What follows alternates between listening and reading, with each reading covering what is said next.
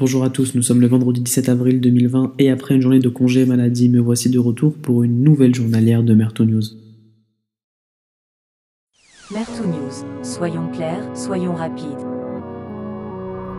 La pandémie semble s'amoindrir, mais la situation géopolitique mondiale semble s'échauffer. Aujourd'hui, de nombreux pays du monde ont prévenu la Chine qu'elle aurait des comptes à rendre après l'épidémie, de sa gestion de l'épidémie à son manque de communication vis-à-vis de l'origine du virus ou même du réel nombre de cas.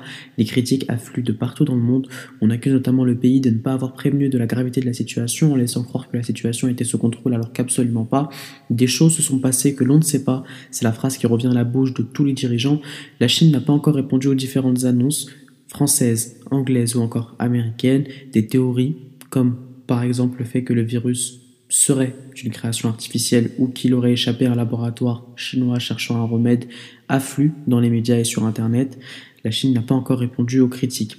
Le pays de Trump, qui a officiellement arrêté de payer l'Organisation mondiale de la santé au passage, une nouvelle sage décision du dirigeant du peuple qui pense encore que le lait chocolaté a pour origine les vaches marrons. Aux États-Unis, toujours le nombre de nouveaux cas en baisse pour la troisième journée consécutive, alors que la Maison-Blanche continue à militer pour un déconfinement rapide, les gouverneurs, eux, sont toujours contre.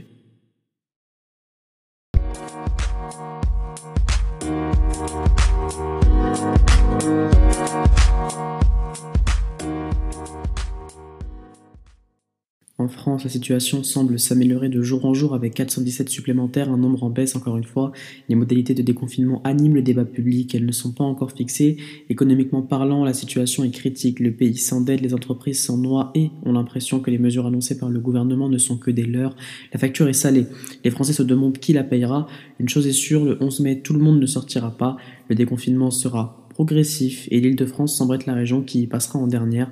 Au passage, Île-de-France Mobilité a annoncé le remboursement de 100 euros à tous les utilisateurs de carte Navigo.